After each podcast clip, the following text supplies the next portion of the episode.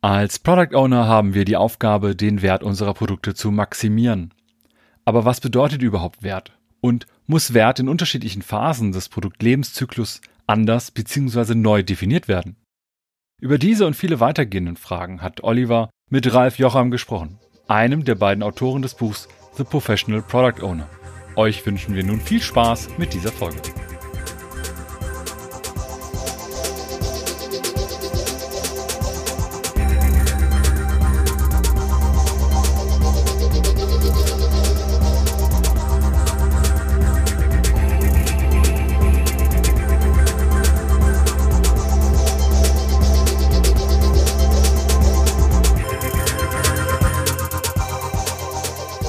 Willkommen zu einer weiteren Episode des Produktwerker Podcast. Und das Schöne an diesem Podcast ist, dass wir immer wieder Gäste haben und ich selber auch was lernen kann. Und heute bei mir haben wir den Ralf Jocham. Hallo Ralf. Hallo. Ralf, magst du dich mal kurz selber in zwei, drei Sätzen vorstellen?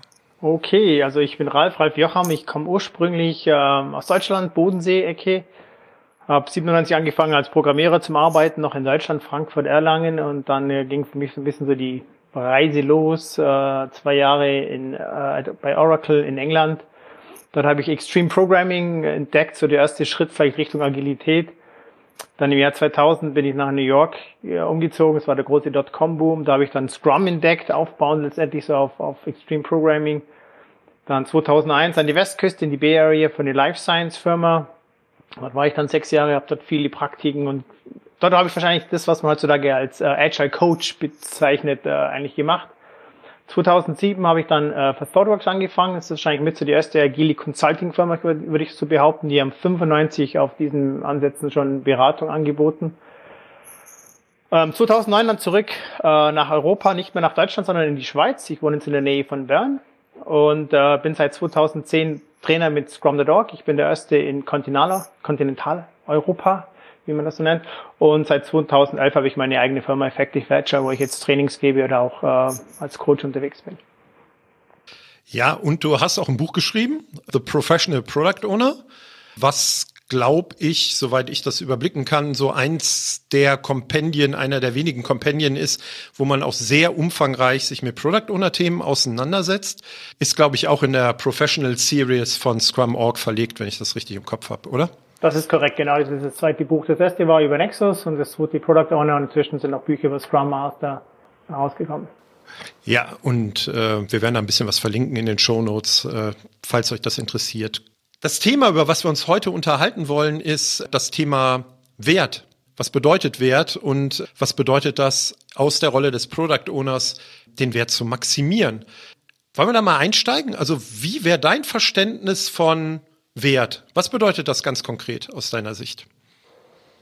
Also ich, ich verwende da gerne den Begriff Value aus dem Englischen, weil wenn ich Value im, über Sätze eintippe, dann kriege ich viele Beschreibungen, Wert, Wertsteigerung, äh, Kundennutzen und all diese Sachen. Und das ist für mich eigentlich so mehr die Perspektive, wie ich darüber denke, weil Wert ist sehr, sehr schwammig in, in gewissen, äh, gewissen Bereich. Also ich denke mal auch, wenn ich jetzt ein Risiko mitigiere, das hat auch Value, weil ich habe ein Risiko weniger, was mich, was mich beschäftigt. Ähm, wenn ich Fehler mache, hat auch Value. Gut, das ist natürlich äh, nicht ganz optimal, aber wenn ich jetzt einen Fehler mache, ich lerne daraus, wäre ich besser, hat auch Value. Aber oft wird einfach als Value oder Wert gesehen, der Wert, der durch das Benutzen eines Produktes letztendlich entsteht.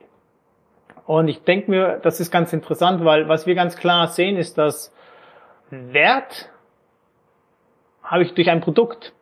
Und im Prinzip ist alles ein Produkt. Ja, wenn ihr nur aufsteht am Morgen aus dem Bett, das ist ein Produkt, der, die App, die euch geweckt hat, ist ein Produkt, der Kaffee, den ihr macht, ist ein Produkt und und und.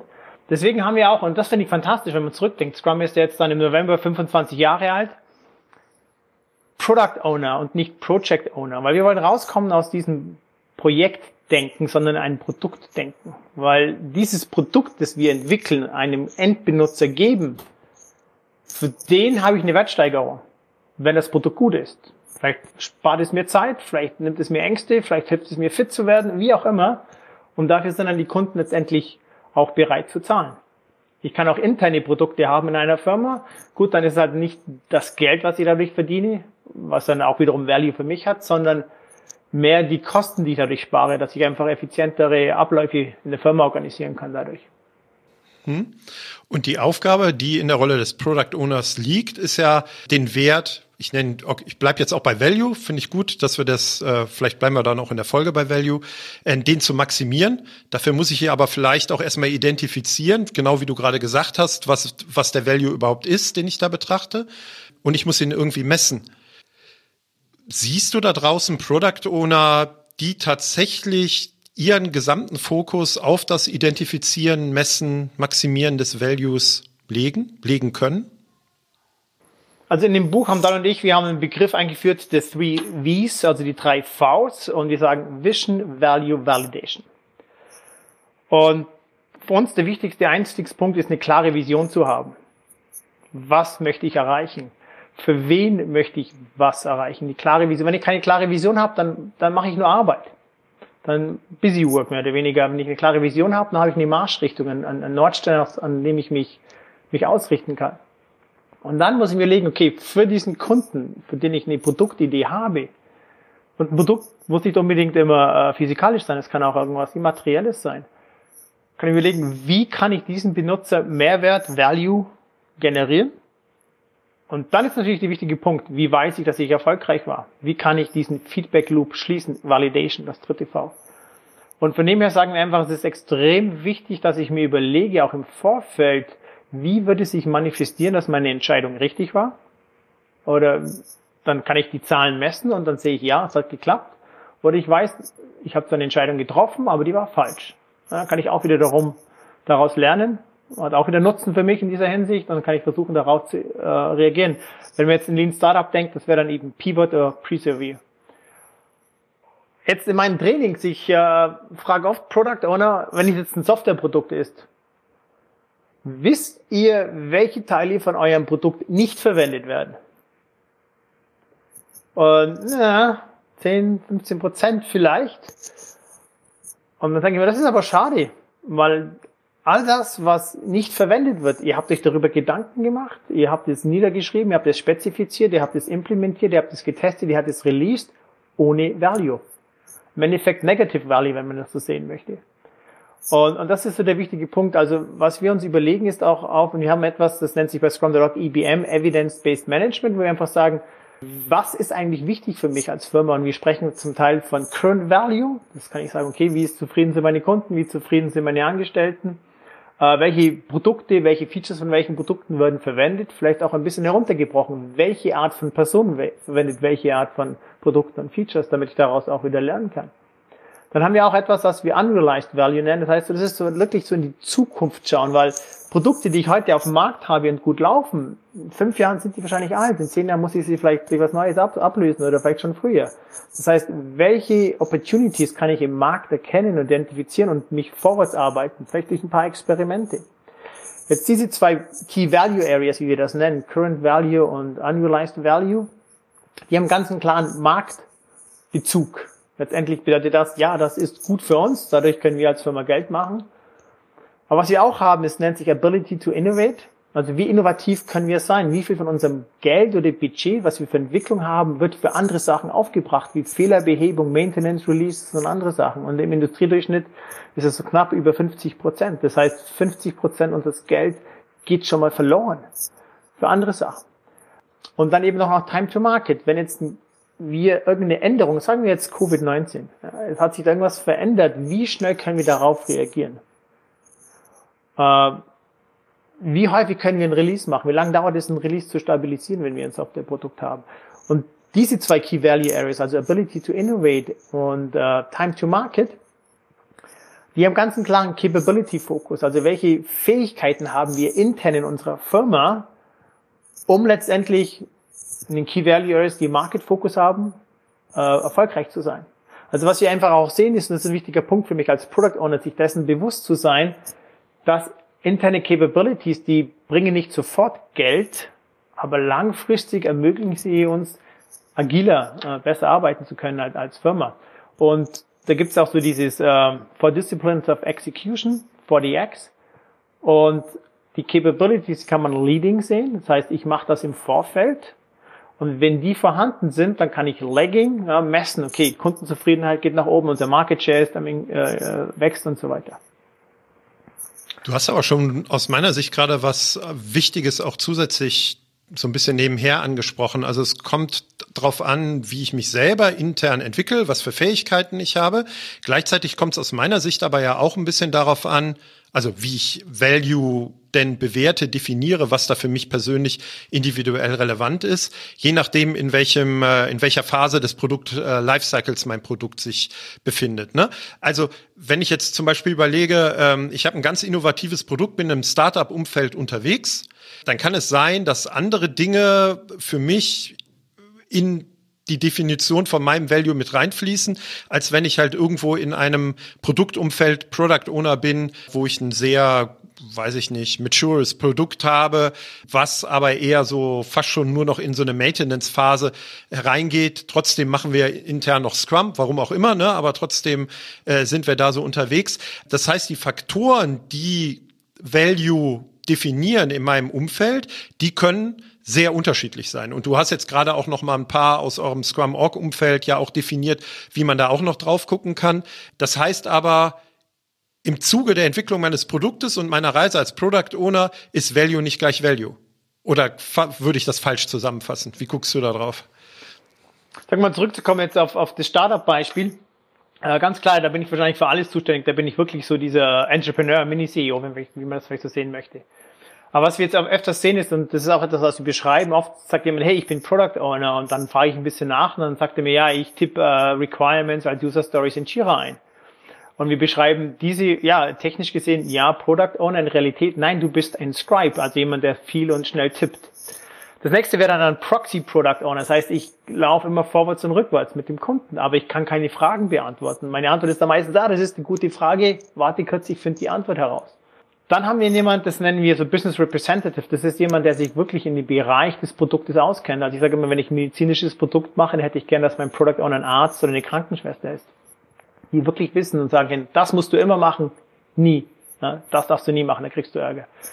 Und dann haben wir noch etwas, äh, auch als Product Owner, wie es der Name sagt, ich ohne das Produkt, ich habe die komplette Verantwortung für das Produkt. Wenn an dem Produkt etwas schief läuft, dann bin ich dafür zuständig. Ich kann mich nicht mehr herausreden, sagen, ja, ich hätte. Nein, du bist der Owner. Das heißt, wir sagen einfach, der richtige Product Owner hat auch Budgetverantwortung. Wir sprechen dann dort vom Sponsor. Und dann gibt es noch einen Schritt weiter. Technisch ändert sich da nicht mehr viel, aber vom Mindset ganz, ganz viel. Und das ist dieses Entrepreneurial Mindset. Also als Product Owner, als wie so ein Entrepreneur denke ich. Und natürlich jetzt in der Startup bin ich Entrepreneur, ganz klar, aber ich sage auch immer, du kannst auch in einer großen Firma dieses Entrepreneurial Mindset entwickeln indem du auf die Benutzer zugehst, dich versuchst in die Domäne einzuarbeiten, dass du dieses Business verstehst, was die machen, die Tätigkeiten und dann eben langsam quasi äh, in der Grafik, wie wir es darstellen, eben von links nach rechts zu wandern, um eben äh, mehr zu diesem Entrepreneurial Mindset zu kommen, Kundenverhältnisse aufbauen, Stakeholder Management machen, diese Feedback Loops für Validation letztendlich zu etablieren. Da habe ich aber direkt nochmal zwei Fragen. Das, die erste nochmal zurückgreifend auf die Frage, die ich eben hatte. Also wie viel echte Product Owner erlebst du? Vielleicht in deinen Trainings und da draußen und ganz zu schweigen von den Entrepreneur Product Owner oder die Entrepreneurs, die da draußen sind. Die zweite Frage, die ich direkt anschließen würde, ist, glaubst du, dass das ein natürlicher Entwicklungspfad ist, von dem, was du beschrieben hast, von den Scribes in Richtung Product Owner? Oder ist die Entwicklung für zum Beispiel die Zuhörer, die wir da draußen haben, vielleicht eine ganz andere? Also in meinen Trainings, ich habe da so eine Übung dafür und dann sage ich, macht jetzt einen Dot oder virtuell, klickt da mal einen Shape hin die meisten sind so im Bereich Proxy Business Representative. Ab und zu habe ich mal jemanden, der im Bereich Sponsor ist oder vielleicht auch Leute von Startups, Entrepreneur, aber ich würde sagen, so 80 Prozent sind so in diesem Bereich und das ist für mich auch prinzipiell auch ein großes Problem, weil Product Owner wird oft falsch verstanden, weil letztendlich stellt sich die Frage, was ist ein Produkt? Ja, wenn ich jetzt, für mich so ein schönes Beispiel ist, vielleicht kommt jemand in die Bank und sagt einfach, ich möchte mir dieses Haus kaufen, ich habe so viel Eigenkapital, ich bräuchte einen Kredit von so und so viel, wie sieht das Ganze aus? Dann ist dieser Kredit das Produkt. Das heißt, das schafft mir Wert, wenn ich das Geld kriege, die Zinssatz okay ist und so weiter. Jetzt haben wir aber oft in der Bank, dann haben wir vielleicht irgendeinen Steuersatzberechner, ähm, ein, ähm, rechtlichen äh, Security-Logging-Mechanismus und ein Web-Frontend und ein Backend und was es sonst noch alles gibt. Und oft, wenn diesen kleinen Sachen, die wir im Hintergrund haben, als Produkt gesehen. Ja, aber jetzt kommt keiner zu mir und sagt so, hey, äh, du hast den besten Transaktionsserver. Kann ich bei dir einen Kredit kriegen? Sondern ich gehe dorthin, weil ich sage, die Bank hat eine gute, äh, jemand hat mir vielleicht sogar die Bank empfohlen aus meinem Freundeskreis. Von dem her äh, sprechen wir oft das Problem Component Owner. Und dann habe ich ganz, ganz viele Product Owner im Sinne von Component Owners. Ich habe eine Armee von Product Ownern. Und letztendlich bin ich dann auch wieder im Bereich Dependency Management.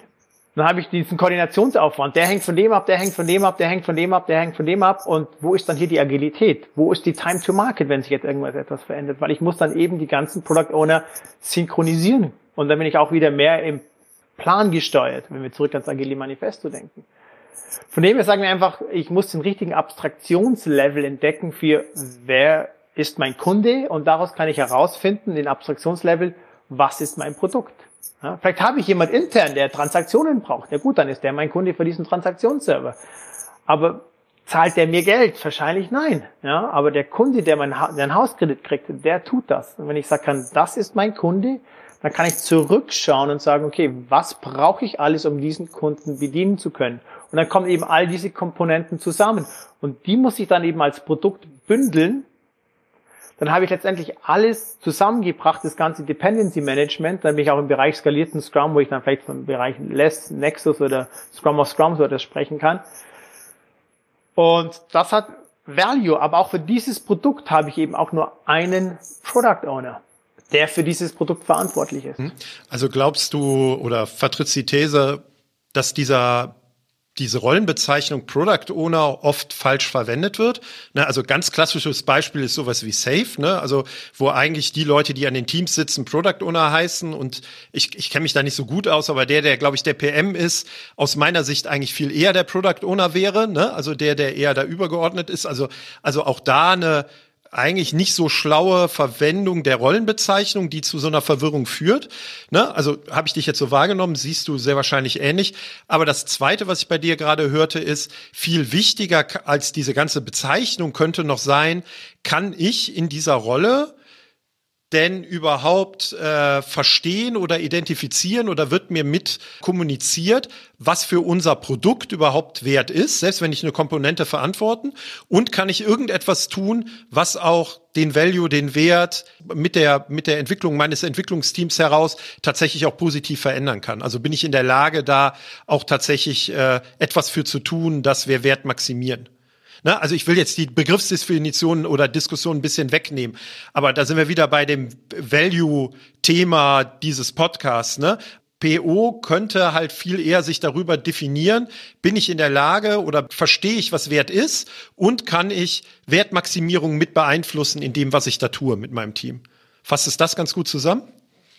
Das passt gut zusammen. Im Idealfall ja, kann ich das als Product Owner machen und, und wie wir es auch, auch ganz oft sehen gerne. Ich sage einfach, für uns ist ein guter Product Owner ein klassischer Produktmanager, der es schafft, aus seiner klassischen Denkweise herauszutreten und jetzt anfängt agil zu denken. Ja, Feedback Loops, äh, schnelles Lernen, eng mit dem Development Team zusammenarbeiten, denen nicht sagen, mach das, sondern denen ein Problem erklären und mit denen gemeinsam eben auch herauszufinden, äh, wie könnte eine gute mögliche Lösung sein. Ja, spannend. Wenn ich jetzt aber so ein ähm äh, lustigerweise hat der Roman Pichler bei uns in der Folge gesagt, er redet nur noch von Safe Product Owner und Scrum Product Owner, äh, um da die Unterscheidung klar zu machen. Aber wenn ich jetzt so ich nenne das mal so despektierlich, ein Safe Product Owner bin, in einem skalierten Umfeld mit einem Team weit weg von solchen Entscheidungen.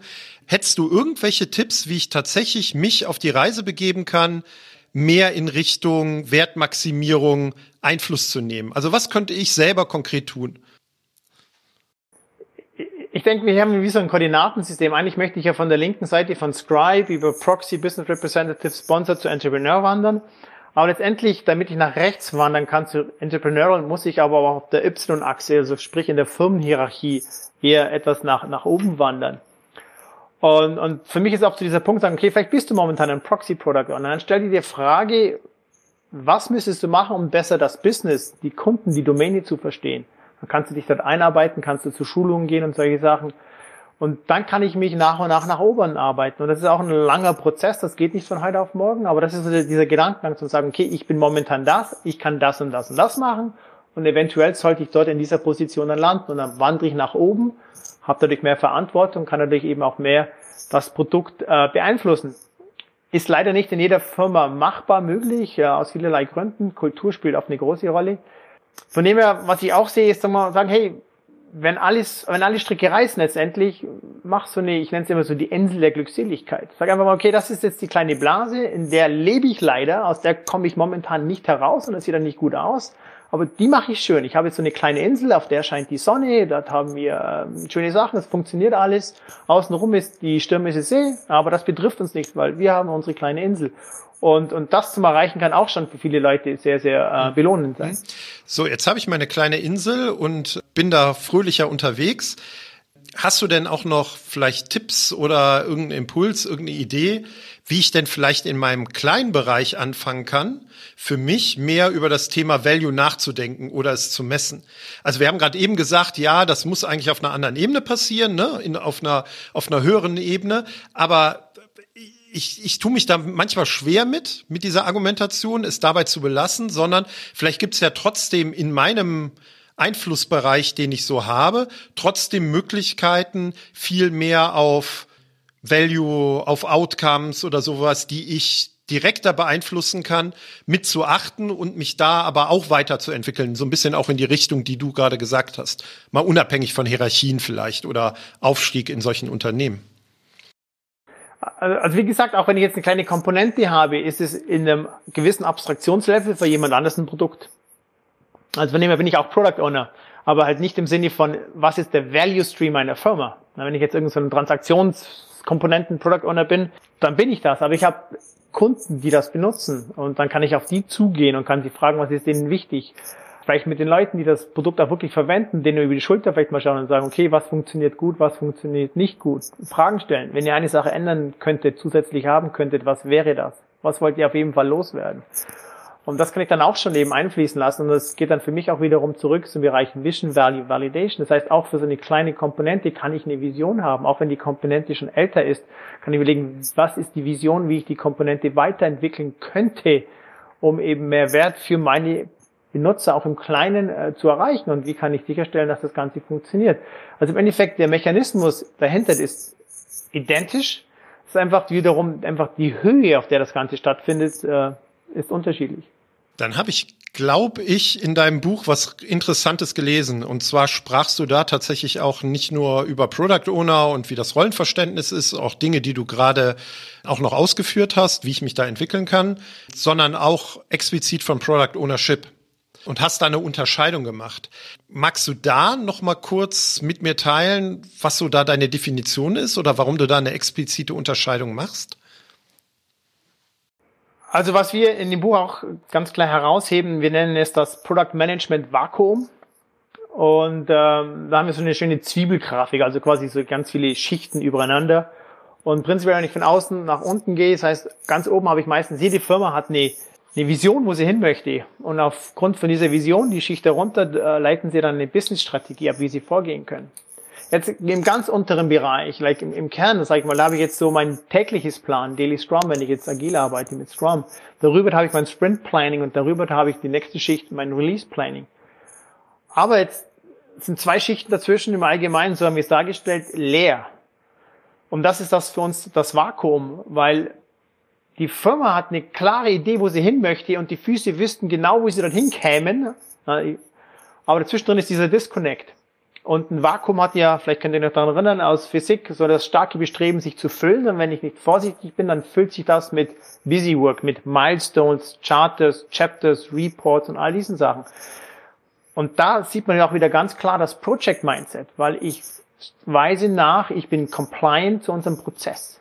Ich habe den Meilenstein erreicht. Ich habe das Design fertig nach drei Monaten. Design ist immer rechtzeitig fertig. Ich mal für drei Monate Boxen und Linien. Wenn die Zeit vorbei ist, dann gebe ich es weiter. Und, und da ist das Problem. Und wenn ich das eben nicht sicherstelle, dann verliere ich sehr viel in diesem Vakuum. Ja, ich verliere, ich habe viele ähm, Cues, äh, Warteschlangentheorie kommt zum Tragen. Ich habe dadurch zeitliche Verzögerung, ich habe Abhängigkeitsmanagement. Ich habe Loss von Information, weil wenn ich was niederschreibe, verliere ich Information. Wenn ich was lese, nehme ich auch wieder nicht 100% auf, verliere ich auch wiederum was. Und das ist auch wiederum das Punkt zum sagen, okay, das ist für, für, für mich oder für Don Product Ownership. Das heißt, als Product Owner fülle ich dieses Vakuum. Ich verbinde, was die Firma möchte. Ich beschreibe es immer als Kopf und ich bringe es in die Füße hinein. Und im Englischen gibt es jetzt den Begriff Amalgamation. Und das bedeutet eigentlich, ich bringe zwei Elemente zusammen, ohne dass es eine Schnittstelle gibt. Das ist nahtlos, es fließt über. Und das sehen wir eigentlich als Product Ownership, diese nahtlose Verbindung von, was möchte die Firma, und diese zwei Schichten, in die eigentlich das Vakuum auch darstellen, das ist dann die Produktvision. Und dann kann ich aus dieser Vision eine Strategie mir überlegen, wie kann ich vorgehen, was wäre machbar. Und dann vermittle ich das wiederum in das Entwicklungsteam hinein. Okay, aber das sind, wenn ich das versuche in, meiner, in meinen Worten zusammenzufassen, eigentlich sehr klassische Produktmanagement Aufgaben und Disziplinen, die ich da als Product Owner auch ausfüllen muss, damit nicht das passiert, was du gerade mit dem Vakuum beschrieben hast. Also im Endeffekt, wir sagen, die Tätigkeit, die gemacht werden muss, ist die gleiche nur anders, agil. Ja, anstatt dass ich halt ganz lang plane und umsetze und dann kommt äh, ein Berliner Flughafen dabei heraus, sondern dann versuche ich wirklich zu überlegen, was ist das erste Experiment, was ich machen kann? Welche Risiken habe ich? Welche sollte ich zuerst angehen und all diese Sachen und dann eben eng zusammenarbeiten, mit den Stakeholdern interagieren, fortlaufend und diese Feedback Loops häufig schließen. Ja, ich muss dann immer an ein Zitat von Marty Kagan denken. Ich glaube, es war Marty Kagan auf einem Workshop, dass ein Product Owner nur 25 Prozent seiner Zeit Product Owner Tätigkeiten macht weil er genau das sagt, was du gerade auch beschrieben hast. 75 Prozent der Zeit sind halt andere Tätigkeiten, die genau da reinfallen, was du gerade irgendwie beschrieben hast. Und vielleicht hat das Ganze aber dann auch mit Vermittlung von Value an sich dann wieder zu tun. Ne? Also dass ich erkenne, wo, was bedeutet denn Value für mein Produkt, äh, das auch wieder auf eine andere Ebene zu kommunizieren oder vielleicht auch es zu verbinden mit dem, was wir da an Unternehmenszielen oder an Unternehmensstrategien äh, irgendwie haben das ist ein ganz wichtiger Punkt, den du noch angesprochen hast, quasi vielleicht 25% Product Owner, 75% was anderes. Ich sollte hinausgehen. Ich sollte vielleicht zu meinen Kunden gehen und, und, nachfragen, was ist euch wichtig und all das. Und letztendlich bedeutet das auch, ich mache weniger Vorarbeit. Ich schreibe nicht mehr die User Stories, wenn wir die verwenden oder andere Sachen, sondern ich gehe zu meinem Team und sage, hey, ich habe das und das herausgefunden. Könntet ihr ausarbeiten, wie wir das machen können? Da kommt auch wieder eben diese Cross-Funktionalität des Development-Teams zum Tragen, weil wenn ich dort Business-Analysten habe, UX-Experten und solche Sachen, dann können die das machen. Und das Schöne daran ist, wenn ich diese, und im Englischen gibt es den schönen Unterschied zwischen accountable und responsible. Als Product Owner bin ich immer accountable, aber die Responsibility für gewisse Tätigkeiten, die kann ich delegieren. Und die delegieren in das Development-Team. Dadurch übernehmen, übernimmt das Development-Team auch Verantwortung für das Produkt. Und dann ändert sich der ihr Mindset. Die sagen nicht mehr, ja, du hast uns das gegeben, das stand so dran, das ist jetzt das Falsche, tut uns leid, das ist dein Fehler gewesen, sondern die müssen dann sagen, okay, wir haben das jetzt gemacht, es war nicht das Richtige, was haben wir falsch gemacht, wie könnten wir besser arbeiten? Mhm. Das, das heißt aber, dass ich als Product Owner, wenn ich den Wert des Produktes maximieren will, eigentlich auch viel stärker ich sage jetzt mal, mit Problemen und Herausforderungen in Richtung meines Development-Teams gucke und kommuniziere, weil ich vielleicht von der Business-Seite verstanden habe, was das nächstdringende Problem ist, was uns den nächstgrößten Mehrwert oder Wert irgendwie Value generieren wird. Und dann aber ein Team haben sollte, ein, ein Development-Team, was in der Lage ist, dieses Problem zu lösen und mir einen gewissen Outcome dann auch tatsächlich zu liefern oder, oder zu gucken, dass ich das Problem bestmöglich löse. Das heißt, den Weg, den du so ein bisschen beschrieben hast, also wie sich vielleicht auch mein Rollenverständnis verändert, wenn wir stärker uns wirklich auf Wert für den Kunden fokussieren in der Rolle des Product Owners ist, mehr Dinge, die ich aktuell tue als PO in Richtung des Development Teams zu versuchen zu transportieren oder dass die da übernommen werden können, sei es indem ich sie befähige oder das Team anders staffe, was auch immer, und ich viel mehr in Richtung der Business-Unternehmenszielseite gucke und versuche mich da einzubringen. Also ich hatte gerade im Kopf so ein bisschen, als ich gefragt habe, wie kann ich diesen Weg als PO vielleicht dann mitgestalten und beschreiben, wollte ich das jetzt so ein bisschen praktischer versuchen, äh, nochmal zu beschreiben, wie ich vielleicht da rangehen kann als Product Owner. Passt genau. Okay, super. Dann habe ich das verstanden. Das ist schon mal gut. Siehst du schon wieder was gelernt. Also wir beschäftigen uns zwar auch ja so ein bisschen mit Product Ownership, aber ich finde das Beispiel mit dem oder das Bild mit dem Vakuum extrem gut, weil das ist auch das, was ich erlebt habe, dass sehr viel von woanders dann da reingesogen wird äh, und es dann sehr schnell, was du eben in so eine klassische Projektdenke äh, meintest, äh, irgendwie münden könnte. Ja. Heißt das denn, dass ich als Product Owner mich mit meinem Produkt weiterentwickeln muss, wenn wir dann oder sollte, weil wir gerade am Anfang auch so ein bisschen über Produktlebenszyklus gesprochen haben und dass sich das Produkt entwickelt? Entwickle ich mich als PO mit meinem Produkt? Ich denke, das hängt auch ein bisschen davon ab, weil sagen wir, ein Produkt hat einen gewissen Lebenszyklus. Ja, es kommt, kommt auf den Markt, es äh, entwickelt sich, wird erfolgreich, aber irgendwann mal ist es einfach alt. Also von dem her ich denke mal, der Value des Produktes ändert sich nicht, aber die Sichtweise des Kunden ändert sich. Was vor fünf Jahren super cool war, ist heute alt. Will ich nicht mehr. Bin ich nicht mehr bereit, vielleicht zu viel dafür zu zahlen. Aber vielleicht habe ich noch ein gewisses Kundensegment, die sagen, ich will und brauche das nach wie vor aus irgendwelchen gewissen Gründen. Und dann sind die, aber das ist ein kleinerer Markt, also da ist nicht mehr so viel Value eigentlich da dahinter äh, auch, auch zum haben. Und das ist auch noch die Frage, gebe ich das vielleicht ab an jemand anders? Ja, vielleicht äh, jemand, der sagt, okay, ich möchte mich dort einarbeiten, kann das Ganze dann eben. Also von dem her, sagen wir mal, die Perspektive des Kunden ist das, was sich ändert. Das Produkt, die Value an, von dem Produkt ändert sich nicht. Aber ich muss dann eben darauf eben auch schauen, in welche Richtung schauen jetzt die Kunden im Markt. Was ist denen, oder was gehe ich davon aus, was denen wichtig wird. Und dann kann ich mir dafür eben neue Produkte äh, dafür überlegen. Und das ist das, was wir vorhin angesprochen hatten mit diesem IBM, dieses Unrealized Value. Wie kann ich mich dort eben vorarbeiten. Und ich verwende ganz gerne so von McKinsey diese drei Horizonte, wo ich sagen kann, Horizont 1 ist so mein Current Value, aber das wird irgendwann mal weniger. Und dann muss ich mir so langfristig vorstellen, überlegen, was könnte denn erfolgreich sein? Was könnte der Markt haben, brauchen in ein paar Jahren? Und dann, das ist der Horizont 3, dann mache ich dort Experimente, versuche herauszufinden, ob Technologien funktionieren. Und wenn die Antwort ist ja, dann ist die nächste Frage Horizont 2, kann ich damit ein Produkt machen? Kann ich damit, vielleicht stelle ich fest, ja, ich kann es machen, Horizont 3, aber dann stelle ich fest, im Horizont 2 kostet so viel, aber ich kann nur so viele Stück davon verkaufen, vermutlich, das rechnet sich nicht, das geht nicht auf. Aber wenn ich sage, okay, Horizont 2 funktioniert auch, dann mache ich das ein Produkt und dann bringe ich es wiederum auf den Markt und dann wandert das eben in mein Horizont 1 wieder hinein. Und für mich ist Value auch ein bisschen zum Betrachten den Unterschied zwischen Revenue Extraction und Value Creation.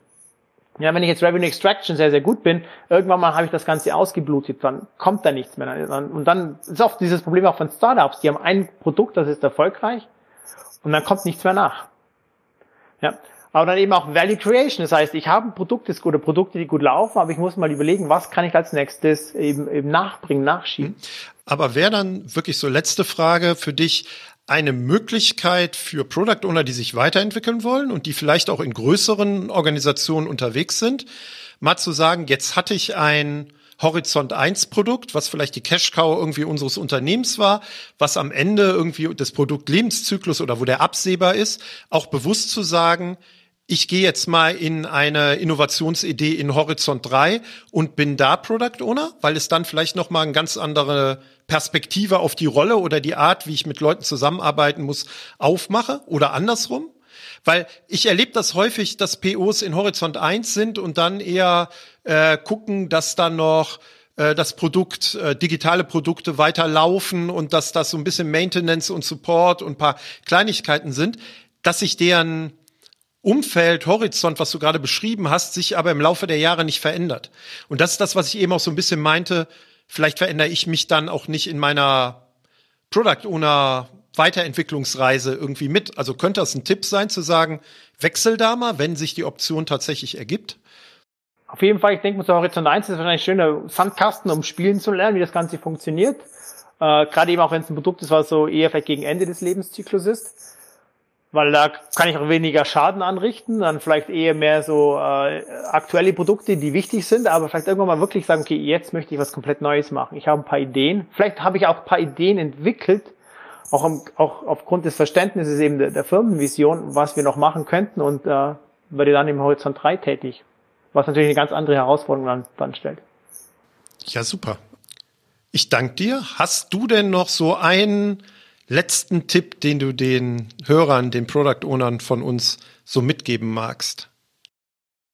Also für mich ist, wenn man sagt, ja, ich bin Product Owner, wie, wie kannst du das als ein, ein Satz zusammenfassen? Ich sage immer, finde zuerst heraus, wer ist wirklich dein Kunde von deinem Produkt, so Follow the Money Denkweise, wer bezahlt letztendlich für das, was, was ihr macht?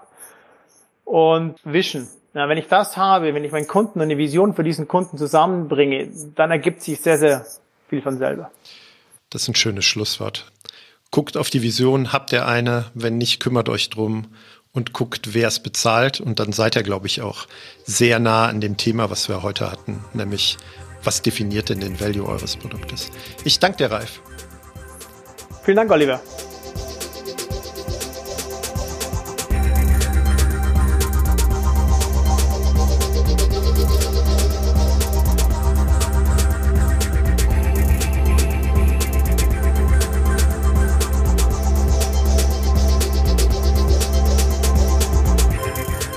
Wir freuen uns über euer Feedback zu dieser und anderen Folgen. Ihr findet uns im Netz unter produktwerker.de oder bei Twitter unter dem Namen Produktwerker.